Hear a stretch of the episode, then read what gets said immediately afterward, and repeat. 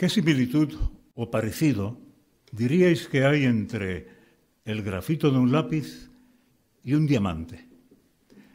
Me vais a disculpar porque ayer no me dio tiempo a comprar un diamante a propósito de esta ilustración, así que os ruego que os lo imaginéis. Repito la pregunta, ¿qué parecido puede haber entre el grafito de un lápiz y un diamante? A primera vista pudiéramos decir que ningún parecido.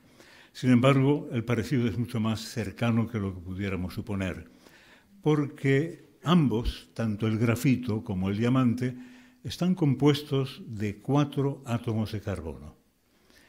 Lo que básicamente los diferencia es la colocación o disposición de esos átomos en la molécula. Del grafito podríamos obtener un diamante. Tal vez alguien piense, pues dinos cómo, porque lápices tengo. Pero no, no se trata de un procedimiento tan sencillo, porque para convertir grafito en diamante necesitamos una temperatura que puede rondar entre 2.000 y 3.000 grados centígrados. Y por otra parte, también necesitamos presiones muy elevadas, miles de veces más que la presión de nuestra atmósfera. De modo que como esos recursos no son domésticos, olvidemos la posibilidad de convertir el grafito de los lápices en diamantes en casa. Este ejemplo confirma un axioma irrefutable. La materia no se destruye, sencillamente se transforma. La transformación es una ley que incluso en la Biblia se emplea en un sentido más profundo para referirse a el esfuerzo que hay que hacer para conseguir dejar de ser la persona que éramos y ser una persona nueva y diferente, en el sentido más positivo del término. Así actúa el poder transformador de la verdad, el calor de la palabra de Dios y el peso o presión de su consejo y sus principios pueden conseguir convertirnos de grafito innoble en hermosos diamantes. Desde aquí se observa en la congregación que hay destellos diamantinos, porque todos estamos en ese proceso de transformación. Y ese fue el sentido del consejo que dio el apóstol Pablo en Romanos capítulo 12, versículo 2, cuando dijo, dejen de amoldarse a este sistema, más bien transfórmense renovando su mente. ¿Por qué dio Pablo este consejo a los cristianos de Roma? Podemos señalar varias razones. Comentemos tan solo tres. La primera razón, debido a la fuerte influencia del mundo romano. Los cristianos allá en Roma estaban bajo una enorme presión debido precisamente a esa influencia. Un autor contemporáneo, en un libro titulado Los primeros cristianos, dijo, es difícil aquilatar en nuestros días el conflicto de conciencia que se les presentó a los primeros cristianos, debiendo convivir en un mundo pagano con autoridades e instituciones paganas y entre compañeros, parientes y padres paganos. El cristiano debía luchar en todo momento contra la incomprensión de los demás y escurrirse de aquellas leyes que vedaban su existencia. De ahí que otras traducciones de la Biblia Viertan esta primera parte del pasaje que hemos leído en Romanos capítulo 12, versículo 2, diciendo, no imitéis la conducta ni las costumbres de este mundo. Un segundo ejemplo, la versión popular, que dice, no vivan ya según los criterios del tiempo presente. Y un tercer y último ejemplo, otra traducción, la Biblia latinoamericana, que dice, no sigan la corriente del mundo en que vivimos. De modo que acomodarse a este sistema de cosas o dejar que el sistema de cosas nos comprime en su molde es implícitamente imitar la conducta y costumbres de este mundo, vivir conforme a sus criterios y seguir la corriente de la mayoría. Una segunda razón por la que Pablo dio el consejo que hemos leído en Romanos capítulo 12, versículo 2, debido a la tendencia divisiva que él observó que había en la congregación romana. De una parte estaban los judíos conversos, que procedían de una formación algo rígida, estricta y hasta severa. De otra parte estaban la gente de las naciones, los gentiles, que procedían de una sociedad permisiva en la que primaba el todo vale. Desde luego, encontrarse ambos grupos supuso en algunos momentos problemas en la congregación. Pablo aborda esa cuestión en Romanos capítulo 3. Y en este capítulo dice en el versículo 9, entonces ¿qué? ¿Estamos nosotros en mejor posición? De ninguna manera, porque como ya hemos dejado claro, todos están bajo el pecado, tanto los judíos como los griegos. Y sobre esta misma idea añadió en el versículo 29, ¿acaso es Él, Dios, solamente el Dios de los judíos? ¿No es también el Dios de la gente de las naciones? Sí, también lo es de la gente de las naciones. El apóstol Pablo procuró zanjar esas diferencias y sin duda alguna el consejo dado en Romanos 12.2 tuvo un buen efecto. Y una tercera y última razón debido a la predisposición mental hacia lo malo o improcedente. Pablo se pone el mismo como ejemplo respecto a este problema. De nuevo, en la carta a los romanos, esta vez en el capítulo 7, donde Pablo dice en el versículo 21, por lo tanto, me doy cuenta de que existe esta ley en mi caso. Cuando deseo hacer lo que es correcto, lo que es malo está conmigo. Y Pablo, de una manera muy franca en su carta a Timoteo, la primera de sus dos cartas, le dijo en el versículo 13 que él había tenido que luchar contra esa tendencia improcedente que está en todos y cada uno de nosotros. Pues allí él le dijo que antes había sido blasfemo, perseguidor e insolente. Pero Pablo consiguió cambiar gracias al poder transformador de la verdad. Y eso nos lleva a la segunda idea del pasaje que hemos leído, Romanos 12.2. Pablo habla primero de no dejarnos acomodar en el molde de este sistema, pero luego, con una locución adverbial, introduce la segunda idea al decir, más bien, transfórmense. Y emplea aquí la palabra metamorfó, de la cual viene nuestra palabra metamorfosis, que significa un cambio de forma. Básicamente alude a un cambio total, desde dentro hacia afuera, cambiando a la persona todo su patrón mental, carácter y conducta. En cierto modo, como el cambio que se produce en la oruga, que primero se transforma en crisálida, y aproximadamente de 10 a 13 días después, cuando la crisálida transparenta, sale una hermosa mariposa. No obstante, ¿cómo se logra ese cambio en la práctica? Primero hay que empezar por reconocer la necesidad de cambiar, de dejar que la verdad transforme nuestra vida. Pablo explicó ese proceso en su carta a los Efesios capítulo 4. Aquí en ese capítulo, primeramente les recordó también a los efesios la importancia de no dejarse influenciar por el sistema. Les dijo en el versículo 17, por eso les digo, y les ruego en el nombre del Señor, que no sigan viviendo como la gente de las naciones, que vive en la inutilidad de su mente. ¿Por qué? Ellos están en oscuridad mental y separados de la vida que le pertenece a Dios debido a la ignorancia que hay en ellos y a la insensibilidad de su corazón. En cambio, él pasa a comentar ahora ese proceso de transformación al que la verdad nos somete.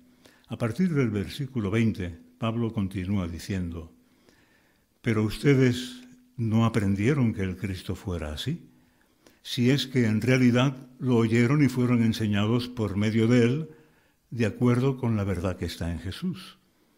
Ustedes aprendieron que deben quitarse la vieja personalidad que se corresponde con su comportamiento anterior y que se va corrompiendo debido a los deseos engañosos de ella. deben seguir renovando su forma de pensar y deben ponerse la nueva personalidad que fue creada según la voluntad de Dios, de acuerdo con la justicia y la lealtad verdaderas. Hay aquí cuatro pasos. Vamos a puntearlos. El primero lo hallamos en el versículo 21. Es ser enseñados de acuerdo con la verdad que está en Jesús. El segundo, versículo 22, quitarnos la vieja personalidad. El tercero, en el versículo 23, seguir renovando nuestra forma de pensar. Y por último, en el 24, ponernos la nueva personalidad. Comentemos cada uno de estos pasos que conforman ese proceso de transformación al que la verdad nos somete y que tiene siempre el mejor resultado posible, siempre digo que nosotros reconozcamos la necesidad de cambiar. El primero dijimos que es ser enseñados por Jesús. ¿Qué quiso decir Pablo con esa expresión? El propio Jesús lo explicó algún tiempo antes, en Mateo capítulo 7. En este capítulo Jesús empleó un ejemplo sencillo, pero además contundente. En el versículo 24 dijo, Por lo tanto, todo el que escuche lo que he dicho y lo haga, será como el hombre prudente que construyó su casa sobre la roca. Y ahora notad el versículo 26. En cambio, todo el que escuche lo que he dicho pero no lo haga, será como el hombre insensato que construyó su casa sobre la arena. Así que Jesús nos enseña a poner por obra aquello que aprendemos de Él en la palabra de Dios. Ponerlo por obra implica llevarlo a la práctica. Interesantemente, en un artículo publicado en la prensa no hace mucho tiempo, se decía algo muy semejante, de hecho, casi calcado a lo que Jesús dijo. El artículo se titulaba Aprender y no actuar vale para poco. Y decía, entre otras cosas, tener cierto conocimiento de algo sirve de bien poco si no se lleva a la práctica. Por consiguiente, cuando hablamos de ser enseñados por Jesús, no hablamos de una acción pasiva, sino más bien de una activa, que implica poner por obra, llevar a la práctica aquello que aprendemos. Un segundo paso que hemos leído es quitarnos la vieja personalidad. La versión anterior, antes de esta que ahora manejamos, la revisada, decía desechar la vieja personalidad. Quitar y desechar en cierto modo son sinónimos, sino en todos sus extremos. Pero la palabra griega empleada en ese pasaje implica que la persona literalmente debe tirar o arrojar lejos de sí aquello que desecha. ¿Qué hacemos cuando, terminado un día, recogemos en esas bolsas negras la basura del día y bajamos a la acera a echar la bolsa en un bidón. ¿Verdad que no vamos abrazados a la bolsa como el que se despide de un querido amigo? Por lo general la cogemos por una punta o un extremo por si acaso manchara y la arrojamos. En cierto modo eso es lo que, eso es lo que debemos hacer con la vieja personalidad, quitárnosla y desecharla, tirarla o arrojarla lejos. Esto significa algo más. Significa que uno debe abandonar puntos de vista así como prácticas comunes a la vieja personalidad y también el modo de razonar propio de la vieja personalidad. A veces ese modo de razonar está implícito en algunos refranes populares. Os digo uno que seguramente reconoceréis. Piensa mal y acertarás. Os pregunto, ¿Es propio para un cristiano un refrán de esos contenidos? Es evidente que no, la Biblia nunca nos anima a pensar mal de nuestro semejante y mucho menos de nuestros hermanos. Ese punto de vista refleja un criterio común a la gente, que implica que siempre hay que tener cierta sospecha del ajeno. Y es verdad que uno ha de ser cauto, pero la Biblia no nos anima a pensar mal. más bien a pensar de manera positiva respecto a nuestros hermanos. Y es interesante que una cuestión como esta se haya en cierto modo reflejada en una conversación que Jesús sostuvo con sus discípulos. Vayamos al capítulo 16 del Evangelio de Mateo. Y aquí en este Evangelio recordemos que en este capítulo Jesús había explicado a sus discípulos que no faltando mucho sería apresado y entregado para finalmente ser juzgado en un juicio que más bien fue una burla de lo que eran los criterios legales de la época y finalmente ejecutado. El versículo 22 dice, Pedro lo llevó aparte y comenzó a reprenderlo. Señor, no seas tan duro contigo mismo. Eso jamás te va a pasar a ti. ¿Cómo reaccionó Jesús? Él, Jesús, le dio la espalda a Pedro y le dijo, Ponte detrás de mí, Satanás, eres un estorbo en mi camino. ¿Por qué? Notad por qué. Porque no estás pensando como piensa Dios, sino como piensa el hombre. Ese era el problema. Y eso es precisamente lo que implica el segundo paso del que hablamos. El quitarnos la vieja personalidad desecharla junto con su modo de pensar, reemplazar nuestro modo de pensar con los criterios bíblicos, con sus principios, para razonar de acuerdo o conforme a como piensa Dios, no como piensa el hombre. El tercer paso de este proceso dijimos que era ser renovados en nuestra forma de pensar. Y recordemos que cuando leímos ese pasaje en Efesios capítulo 4, posiblemente advirtierais que hay una, que hay una nota a pie de página.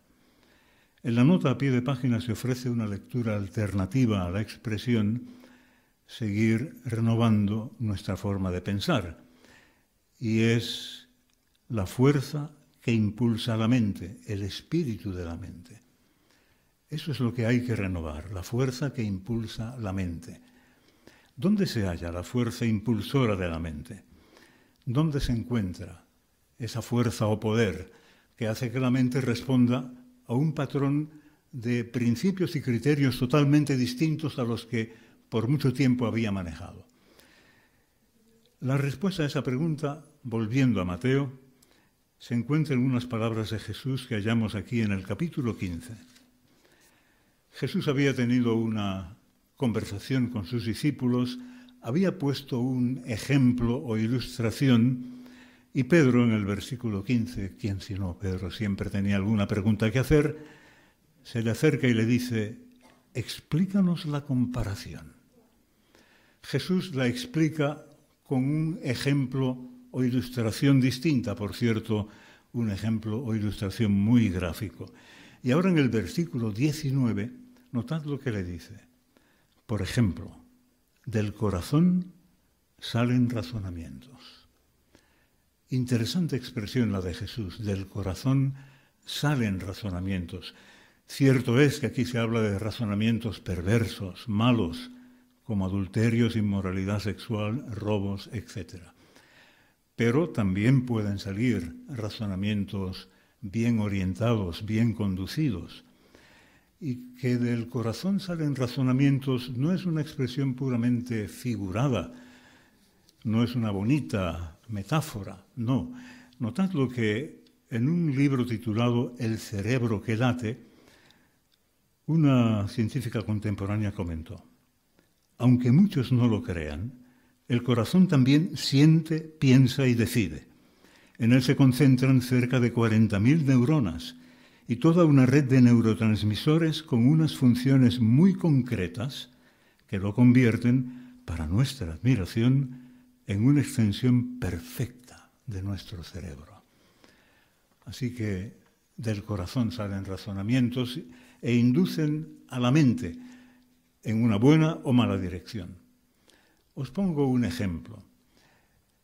Imaginad que María, y disculpad si hay alguna María en el auditorio, he dicho María tan solo porque es un nombre muy recurrente. Además, mi esposa se llama María, Marión. Pero imaginad que María va por una calle de muchos comercios, donde hay comercios particularmente de calzados. Pasa por un escaparate y ve unos zapatos preciosos. De modo que piensa por un momento, me los compro. Entra y en el umbral de la entrada dice, Alto María, tienes cuatro pares en casa sin estrenar. ¿Para qué quieres otro par? De modo que se da media vuelta para salir, pero con el rabillo del ojo ve de nuevo los zapatos y piensa, me van de miedo con una falda y un vestido que tengo. De modo que, sin pensarlo más, entra y se los compra. Al llegar a casa y abrir el armario, dice, anda, tengo seis pares de zapatos sin estrenar y me he comprado otros. Mi pregunta es, ¿quién ganó en ese proceso? En ese encuentro entre el corazón y la mente el corazón salió vencedor. Los sentimientos son los que nos inducen muchas veces a tomar decisiones que la mente desde una perspectiva lógica nos dice no te conviene. Con esto no digo que no se puedan tener seis pares de zapatos sin escenar u ocho. Es tan solo un ejemplo para ilustrar la lucha que se produce entre la mente y el corazón. Y a eso se refería precisamente el apóstol Pablo cuando habló de ser hechos nuevos en la fuerza que impulsa la mente, porque del corazón salen razonamientos. Así cuando uno coloca en el corazón un patrón nuevo de información como el que la verdad nos aporta, lo que impulsamos desde el corazón a nuestros razonamientos son los mejores criterios posibles para las mejores decisiones en nuestra vida. Y así llegamos al cuarto y último paso, ponernos la nueva personalidad. ¿Qué implica el ponernos la nueva personalidad? Básicamente, cultivar cualidades como el amor, la misericordia y la compasión. Cualidades que nos harán ver, sobre todo a nuestros compañeros de fe, como Jesús y Jehová nos ven. Harán de nosotros personas flexibles, personas consideradas. El apóstol Pablo, volviendo a Efesios capítulo 4, después del último versículo que habíamos leído, que fue el 24, conecta lo siguiente con el versículo anterior, desde el versículo 25.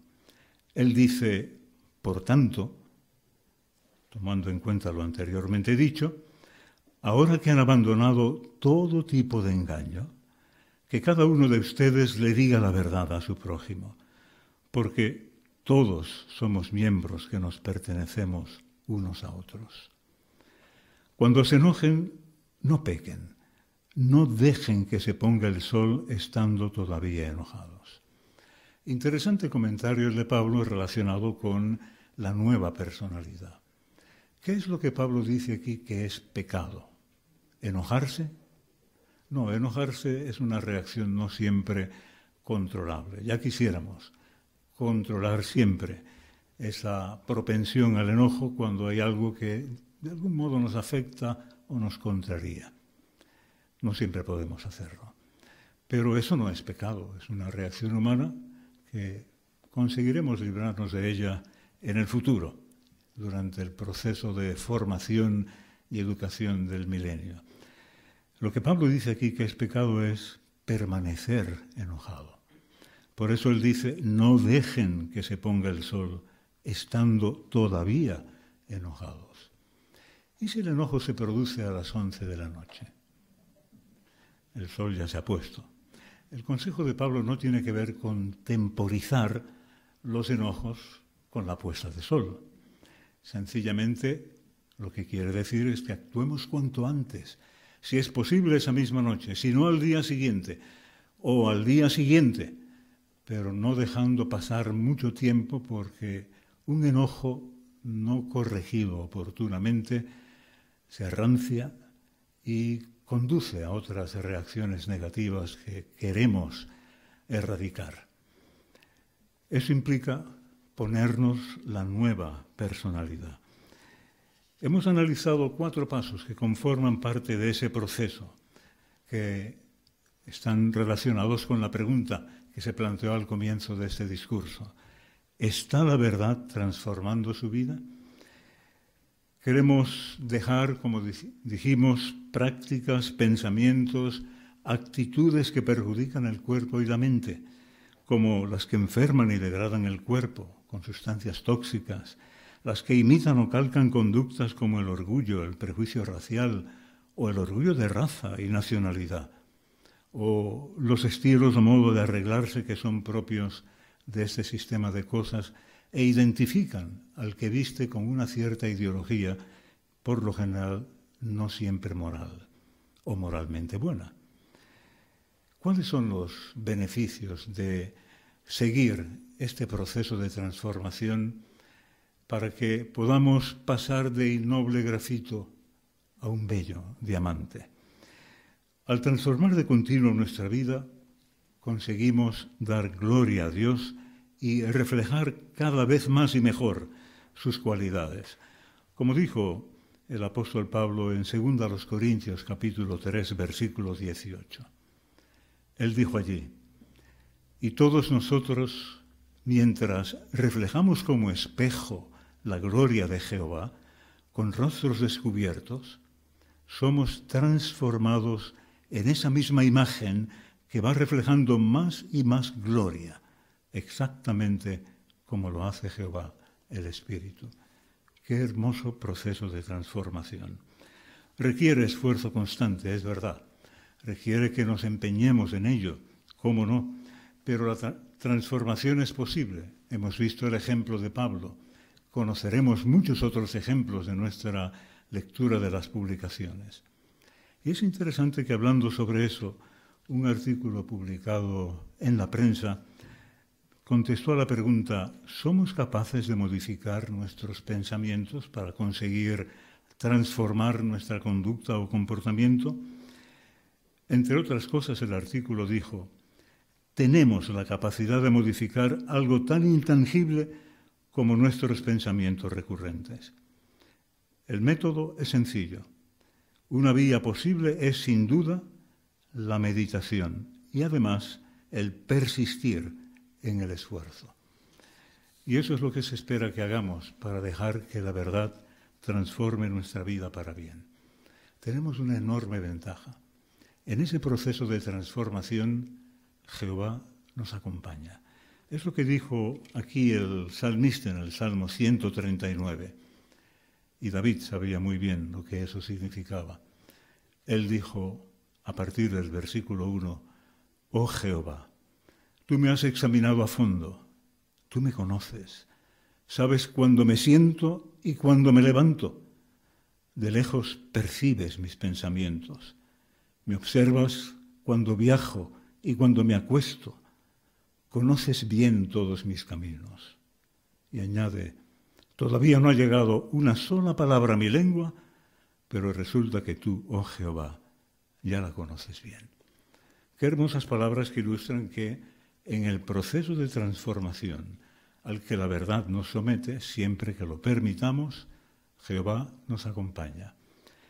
Y en conclusión, Recordemos lo que dijo el apóstol Pablo en Romanos 12.2, la parte que habíamos omitido, la última parte de ese versículo, donde él muestra cómo si persistimos en ese proceso de transformación, renovando nuestra mente, comprobaremos para nosotros mismos cuál es la buena, agradable y perfecta voluntad de Dios.